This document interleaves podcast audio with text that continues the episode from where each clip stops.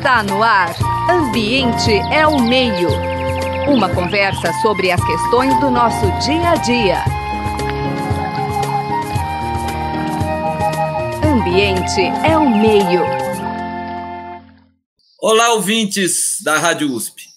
É com muita alegria que hoje o programa Ambiente é o Meio conversa com o professor e pesquisador da Unicamp, Carlos Alfredo Jolie, um dos, um dos idealizadores e grande referência do projeto Biota da FAPESP. Jolie, muito, muito bom ter você aqui no nosso programa e comece falando um pouquinho sobre sua formação e trajetória. Eu sei que isso, só isso já daria um programa, mas dá uma resumida aí para os nossos ouvintes. Bom, Zé, obrigado pelo convite. É muito prazeroso estar de volta a Ribeirão, ainda que seja é, através da rádio. Eu, no início do curso de pós-graduação em Biologia Comparada, eu era um professor credenciado aí no curso. Anualmente eu passava duas ou três semanas aí em Ribeirão ministrando disciplinas. Tenho excelentes amigos, tanto na universidade como fora. Então, Ribeirão, é, me sinto em casa é, para estar tá conversando com é, vocês. Eu fiz, eu sou biólogo, fiz minha graduação na USP, depois vim para a Unicamp fazer meu mestrado e fui contratado como docente é, durante o mestrado.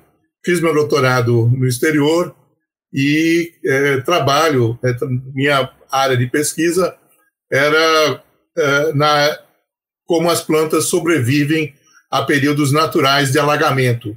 Né? Essas plantas de beira de rio, de mata ciliar, as espécies arbóreas, os ingás, as talaumas, como é que elas sobrevivem é, a um período natural de, de alagamento, porque o solo fica encharcado, fica sem oxigênio, então as raízes não têm oxigênio para respirar e elas têm um conjunto de adaptações que permitem a elas ocuparem esse ambiente. E quando eu voltei ao Brasil, eu comecei a, a procurar áreas é, de mata ciliar para trabalhar e fui descobrir que aqui no interior do estado pouco tinha sobrado, né? É, na verdade, os fazendeiros tinham é, plantado cana ou plantado milho, ou às vezes até laranja, praticamente até a beira do rio. E aí eu me engajei num projeto é, na bacia do Jacaré Pepira, e tendo Brotas como, como sede, para trabalhar na restauração de mata ciliar, né? tentar começar esse processo de restauração. O pessoal achava a gente meio doido, e vem ah, aquele pessoal da universidade vem aqui plantar mata, mas foi super importante porque é, a gente despertou a importância da mata ciliar na proteção do rio. O rio era um grande atrativo, poderia se tornar um grande atrativo é, para turismo na, é, na região. É, a gente aos sábados, tinha meia hora num programa de rádio é, local para falar com fazendeiros e e com a população sobre a importância, que envolveu vários aspectos e no final o que acabou acontecendo, nós tivemos alguma parcela nesse nesse processo, mas foi que Brotas acabou se transformando numa referência de turismo uh, de uh, aventura, né, onde você faz rafting, faz com um rio com uma qualidade de água que você pode ter contato sem nenhum problema, você pesca dourado no, no, no, no Jacaré-Pepira, quer dizer, no meio do estado de São Paulo isso virou um gigantesco atrativo.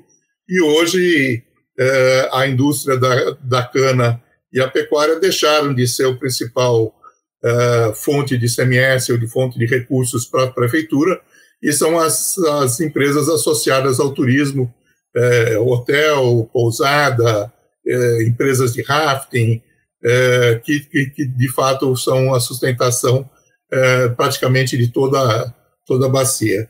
Isso me levou é, a, a, a me preocupar com conservação e entrei para esse, esse viés, né? E hoje estou muito mais nessa área de conservação do que na pesquisa ecofisiológica. É, e num, num, dado momento aí a gente é, se envolveu com a criação do, do programa Biota. Mas, resumidamente, é isso. Beleza, vamos aproveitar o embalo então. Não dá para conversar com você sem falar sobre o biota, né? Então fala um pouquinho quando surgiu, né? Qual era a ideia original, né? Acho que você já pavimentou um pouco a ideia, mas e os objetivos, fale um pouquinho aí para depois a gente entrar nos achados do programa, né? É, em, em 95, é, eu passei um ano é, na Secretaria de Estado do Meio Ambiente, a convite do então secretário Fábio Feldman, é, montando um programa de biodiversidade. Né? O, o, o, governador Mário Covas tinha adotado a Agenda 21, que um documento aprovado na ECO 92, como diretrizes principais é, de orientação do seu governo, e então a Secretaria de Meio Ambiente montou um conjunto de programas transversais, o programa de mudanças climáticas, o de biodiversidade, o de consumo sustentável, o de relação com ONGs, enfim, um conjunto aí de programas, e eu me envolvi com o programa de biodiversidade e é, fizemos algumas coisas, fizemos um workshop definindo as áreas prioritárias de conservação do cerrado, mostrando o quão importante era o cerrado para reabastecer os lençóis uh, freáticos e, e portanto, uh, manter a, a, o recurso hídrico para a população. Uh, fizemos a lista de espécies ameaçadas, mas também percebemos que havia muitas lacunas de conhecimento, que apesar de você ter uma pesquisa de altíssima qualidade, como ela era feita de uma maneira pontual, ela acabava não podendo orientar a política pública. E daí nasceu a ideia Bom, e se a gente juntasse tudo isso num grande banco de dados, integrando essas informações, e aí a gente poderia talvez trabalhar com essa questão de aperfeiçoamento das políticas. E disso, dessa ideia, nasceu o Biota. É, a FAPESP, a diretoria científica da FAPESP, comprou a ideia, se interessou, é, e o, o programa nasceu. E nos seus primeiros é, oito anos, a gente ingenuamente achava, ah, vamos colocar toda essa informação disponível gratuita na internet e tal. O cara lá na unidade de conservação, lá é, no, parque, vai acessar essas informações e vai poder tomar. Não é assim, né? O coitado não vai pegar uma lista de espécies e entender. Então, quando caiu a ficha de que não era essa a linguagem, em, já em 2008, 2009, a gente reuniu toda essa informação, fez uma síntese, fez mapas mostrando onde estavam as áreas mais importantes para conservar e foi aí que a gente chegou à conclusão que no estado de São Paulo não, só conservar não era o suficiente. Tinha que restaurar, tinha que reconectar fragmentos, principalmente fragmentos de cerrado, que eram muito pequenos, estavam perdendo a capacidade de manter a fauna de lobo-guará, itamanduá, esses mamíferos maiores, a gente estava perdendo essa capacidade. E então fizemos um mapa mostrando a importância da conservação e da restauração. E isso passou a ser usado de fato, pelo Estado para orientar uh, as políticas públicas. O programa tinha sido criado por 10 anos, foi renovado por mais 10 anos, que acabou agora em 2020, e nós estamos justamente na fase de escrever o plano não para os próximos 10, mas para os próximos 20 anos, né, do que, que a gente seria importante se fazer de pesquisa. Então, é, é um programa interessante porque ele foi colocando camadas, né? ele tinha uma camada que era a gente conhecer, inventariar a biodiversidade, saber onde ela estava e como ela estava. Depois teve uma camada que a gente precisava entender como as florestas e o cerrado funcionavam, né? toda essa biodiversidade interagia, como isso funcionava, e aí você poder fazer modelagem de impactos e mudanças climáticas e como é que isso vai acontecer. E agora a gente está acrescentando uma outra camada, que é, é a síntese, pegar perguntas que são perguntas elaboradas já em conjunto com o tomador de decisão, então com um parceiro, no caso a Secretaria do Meio Ambiente, e como você responde, como você soluciona é, aquelas questões com a pesquisa já feita. Não é, não é fazer pesquisa nova, é juntar os dados, fazer sínteses do que você já tem voltado para a solução de problemas é, bastante aplicados. Então, nós estamos iniciando essa fase agora. O seu relato mostra a importância do planejamento de longo prazo, do apoio institucional, né, Jolie? Porque é isso, quer dizer, a gente vai aprendendo com a experiência. Bom, a gente sabe que o, o, o biota é um sucesso. Agora, a biodiversidade em São Paulo parece que não está tão boa, né? Fale um pouquinho aí dos achados. É, então, nós, nós perdemos muito da nossa biodiversidade nativa. É, se a gente usar como, como régua para medir essa biodiversidade, uh, o quanto a gente perdeu uh, das áreas de floresta, nós, nós tínhamos um estado que originalmente tinha 85% da sua área coberta por floresta.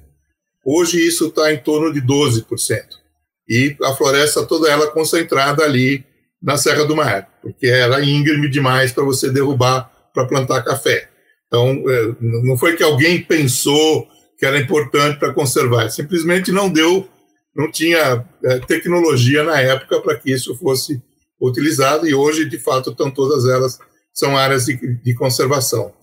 É, os errados sobreviveu no estado até mais ou menos 1950, 1960. O, o, o primeiro grande boom de, de, de, conversão do Cerrado foi a primeira crise do petróleo, lá na, na, na década de 70, é, quando a, a guerra é, dos seis dias levou a uma a preocupação do mundo com a, o fornecimento de petróleo ali do Oriente Médio, e se começou a desenvolver a alternativa do carro a álcool. E isso acabou avançando, e o pró-álcool acabou, então, levando a um uma aumento do, do plantio de cana, uma vez que a cana é, se dava bem em solos ruins, não precisava do solo de qualidade que o café precisava, né? então a devastação do café veio lá no final do século XIX, né? e a, a, a, do, a do cerrado veio depois. Mas, enfim, é, sobraram mais ou menos 8 mil fragmentos de, de, de, de cerrado no estado de São Paulo, pouquíssimos deles têm mais de, de 400 hectares, que é o tamanho mínimo para é, você conseguir preservar, e por isso que eu disse que, eh, na nossa conclusão, só a preservação não era suficiente, que a gente precisava restaurar. E a gente hoje tem um instrumento legal para conseguir essa restauração, que é o Código Florestal, que obriga a restauração das áreas de proteção ciliares, as áreas de preservação permanente, né, então de proteção eh, dos rios, como a gente fazia lá inicialmente lá na década, no final da década de 80 em Brotas, e a questão da reserva legal das propriedades, que também precisam ser restauradas. Então, o que o, o que o Estado está fazendo, e uma das, das perguntas desse projeto, de, de, dessa nova fase de síntese, é justamente isso. É, aonde estão as áreas onde é possível fazer a restauração florestal, e nós temos áreas suficientes no Estado para fazermos essa restauração, e é importantíssimo que ela seja feita dentro do Estado, porque o Estado precisa dos serviços que essa restauração traz, que é, principalmente no nosso caso, a proteção ao recurso hídrico. Nós só vamos sair dessa sequência de períodos de uh, seca, como nós tivemos em 2015, como nós estamos vivendo agora, se a gente conseguir recuperar uma boa parcela da vegetação nativa do Estado, seja ela florestal, seja ela de cerrado. O cerrado também é importantíssimo uh, para essa questão do abastecimento dos, dos aquíferos. Então, é, a lei permite que, a, que as secretarias de meio ambiente e de agricultura façam essa restauração de uma forma ordena, ordenada. Então, em vez de você ter uma restauração de uma reserva legal isolada aqui numa fazenda, a outra lá no outro canto, você pode planejar para que elas fiquem próximas, que elas se somem e, consequentemente, a gente tenha fragmentos maiores, que tenham um, um valor maior de conservação. Então, a gente tem trabalhado muito nessa coisa de restauração, há grupos é, de pesquisa bem estabelecidos aqui no Estado.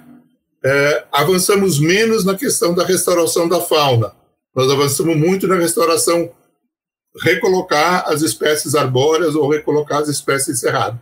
Recolocar a fauna ainda, ainda é um gargalo, mas a pesquisa está é, solucionando esse, esses gargalos também.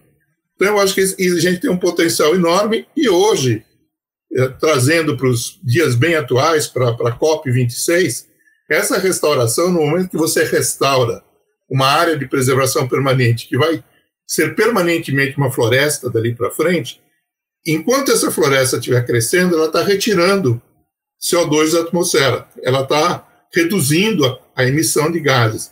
E você pode ganhar créditos por isso, que é o, a história dos, artigo 6 que eles estão discutindo lá em, em Glasgow, que é a questão dos créditos de carbono.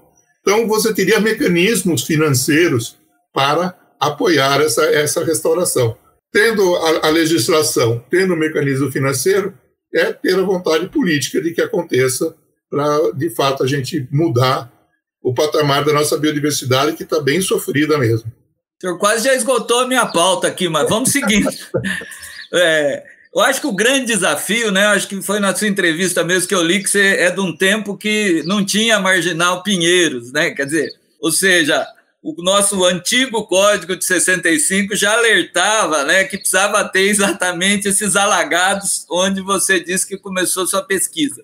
Porque, Jolie, é tão difícil né, que o conhecimento acumulado né, interfira na política pública. Né? Você disse bem, quer dizer, vocês dialogam com a Secretaria do Meio Ambiente, no, nos anos Lula ficou muito clara essa contradição, quer dizer, eu tinha um ministro do meio ambiente claramente vinculado a uma pauta mais ambiental, mas tinha o velho latifúndio, né, a velha bancada ruralista na, no Ministério da Agricultura. Né? Hoje vir, temos um antiministro, antiministro do meio ambiente, né, por sinal de São Paulo. Quer dizer, como é que é esse desafio, né? Porque é isso, quer dizer, até dá para conversar com o pessoal do meio ambiente, mas quando vai conversar com a turma da agricultura, aí o, o, o, interesse imediato é muito grande, né? Porque eu acho que esse é o desafio, né? O lucro com a destruição ele, ele é imediato e é individualizado, é a pessoa física. O dano é difuso, né? Como é que, como é que lida? Oi? O dano é, somos nós que pagamos não é, não é o individual. Não é o, Exatamente. É o CJ, é, somos nós mesmo. Não, é, é, tem toda, toda razão, Zé. Essa é, é uma questão que é, se arrasta há tanto tempo. Na verdade, o que, o que a gente fala, e mesmo o que está sendo discutido lá na COP26, é, se você olha a parte de pesquisa, não tem nenhuma novidade. Há, há, há 15 anos, todos esses pontos estavam lá. Talvez hoje estejam com mais ênfase. Né? A, a, a, certeza e a ênfase aumentaram. Mas a, o conhecimento de que é, desses mecanismos já era bastante é, dominado né, né, né é, há, há, bastante tempo. Mas aí falta realmente a, a, vontade política de você fazer a implementação, de você enfrentar a, essas questões diretamente. Quando a gente começou a trabalhar lá em Brotas, imagina você chegar para um proprietário que tinha o código de 65, o código 65 dizia que nas margens do Jacaré-Pepira você tinha que ter 30 metros de vegetação eh, protegida. Aí você chegava lá na propriedade e ele tinha cana plantada até a beira do rio. Aí você chegava para ele e falava assim: vamos fazer um acordo. Depois da próxima safra, que você colher essa cana, a gente vai pegar esses 30 metros lindeiros e vamos restaurar a mata ciliar. Pô, cara, peraí. Você vai querer tirar 30 metros da minha propriedade e você ainda quer que eu ajude a construir a cerca para proteger esses 30 metros. Como é que funciona isso? Então, no início, isso obviamente causava alguns é, interesse e entravam, mas nós montamos um experimento que mostrou a questão da perda de solo. O quanto se perde de solo num, num, se você mantiver uma parcela é, sem cobertura vegetal, se você manter essa parcela com pasto, e se você mantiver essa parcela com floresta. Fizemos por um ano a coleta só de solo. Infelizmente, a gente não teve a grana para fazer análise química. Fizemos só a parte de solo. E a diferença é absurda. Na, na, na, no, no, solo nu, é, você perde 15 toneladas por hectare. É, no, no, solo com, coberto com capim, você perde uma e meia tonelada, mais ou menos. E na mata, você perde 200 gramas, 300 gramas. Quando nós chegamos com esses resultados para o pessoal da usina de cana, eles falaram: mas gente, é, nós precisamos realmente dessa mata para proteger o rio, por quê? Eu estou perdendo o solo, o solo a parte biológica do solo, que é a mais rica, é onde eu coloco os fertilizantes. Então, o que eu estou colocando de fertilizante está acabando no rio. Eu estou assoreando o rio, né? e isso vai trazer prejuízo. Então, vamos fazer Aí ajudaram a gente, compraram as bombas para irrigação é, dos. Porque, apesar de a gente plantar no período da chuva, do final de dezembro até fevereiro, às vezes você tinha falta de chuva por dois ou três dias, muda recém-plantada no campo, sofre muito. Então a gente ia lá, fazia uma. jogava as bombas com boia no próprio rio, tirava água do rio e fazia o, o, o, a, a irrigação. Quando nós convencemos o pessoal da usina, aí o resto foi fácil. Porque eles começaram a ver o quanto eles estavam perdendo e o quanto eles estavam causando de problemas para eles mesmos. Então, é, é, é às vezes, é, é, falta a liderança com quem está lá no campo. Essas, as lideranças que estão na política são lideranças que estão muito afastadas do campo. Um dia talvez viveram no campo, mas estão muito afastadas, estão ali naquela negociação é, política, não tem mais essa vivência. Quando você chega lá, hoje em dia a gente tem outros excelentes exemplos. Né? Se você compara a produção de café de uma área que está próxima a um remanescente de mata, você tem mais ou menos 18% a mais de produção de café. Porque você tem as populações de abelhas mantidas naquela mata, e quando o café floresce, elas vão vir para cá e vão ajudar a polinizar o café. E você tem uma produtividade maior. Quando você mostra esse dado para o produtor, ele fala: ah, eu vou manter a mata, porque a mata é a fonte das abelhas que vêm aqui fazer esse serviço de polinização. Então, eu acho que o que ainda está faltando um pouco, e a gente tem tentado melhorar nisso, é essa conversa diretamente com o produtor. É o contato com quem está lá na terra, porque aí o cara percebe as diferenças do que ele pode ganhar a mais ou do que ele pode não perder, no caso de solo, se ele de fato seguir uma, uma, uma legislação que afinal não vai tirar tanto dele. Aí você fala, ah, para o pequeno proprietário, você pegar 30 metros, hoje é menos, porque o código estabeleceu 15, é muito, é muito, mas para o pequeno proprietário tem outras soluções, o código prevê outras soluções. Ele vai poder, é, não, não vai ter aquela área como uma área sólida de conservação. Eu acho que a gente avançou na legislação, no aspecto é, da preocupação social da legislação, nós, enquanto biólogos e pesquisadores, também tivemos que avançar, também tivemos que conversar com esse lado social e entender que ele tem uma importância fundamental. Se você não cuidar dele, você não acha uma solução de fato. E hoje eu acho que está faltando um pouco essa aproximação diretamente, não com as lideranças.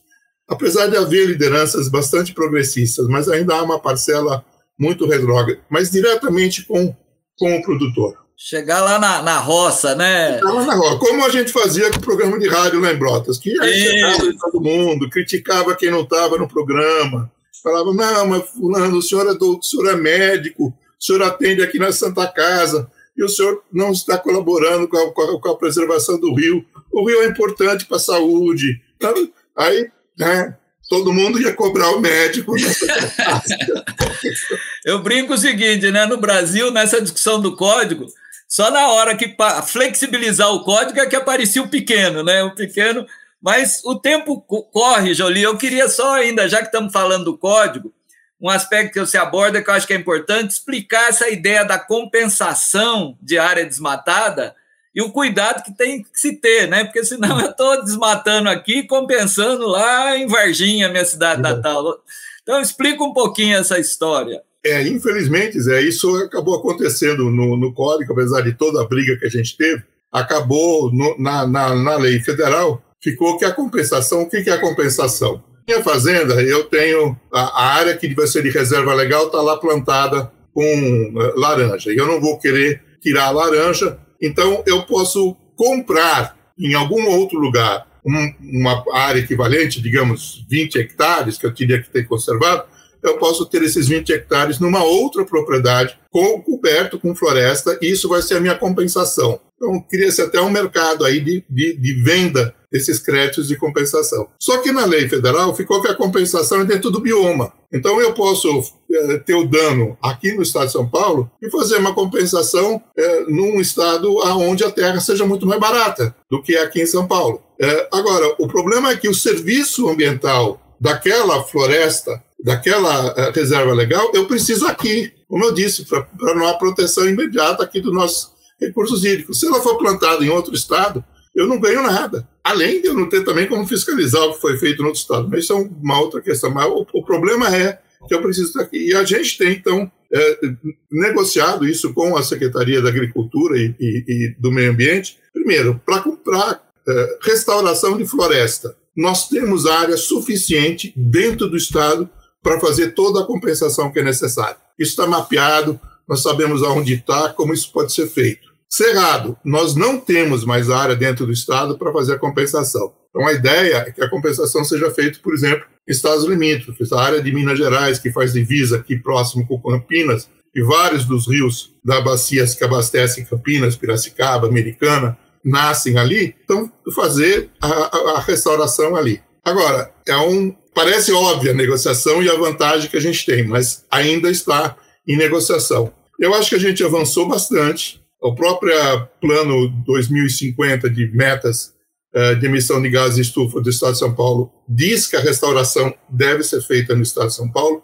Então, eu acho que a gente está indo por um bom caminho. Agora, a gente sempre precisa do apoio de vocês, da mídia, seja a mídia universitária, seja a mídia dos blogs do, do, do pessoal ambiental, seja a, mídia nacional, impressa ou televisada, porque é, precisamos que a população entenda essas necessidades, que não é uma.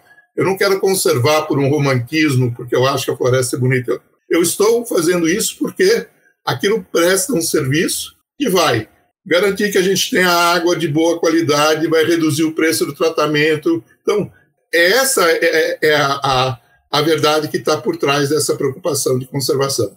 Muito bem, conversamos com o professor da Unicamp, pesquisador, um dos idealizadores do Biota, Carlos Alfredo Jolie. Os trabalhos técnicos do Gabriel Soares, o apoio na produção da nossa querida estagiária Suiane Professor Jolie, muito obrigado. Fique à vontade para deixar sua mensagem final. Muito obrigado você, Zé, pela oportunidade. Eu acho que essas oportunidades de contato com a população são importantíssimas. As rádios universitárias têm um papel bastante grande nisso. Eu agradeço pela oportunidade e fico à disposição. Você acabou de ouvir Ambiente é o Meio. Produção e apresentação: José Marcelino e Marcelo Pereira. Música tema: Evandro Navarro. Sonoplastia: Mariovaldo Avelino. Ouça também este e outros programas em www.ribeirão.usp.br.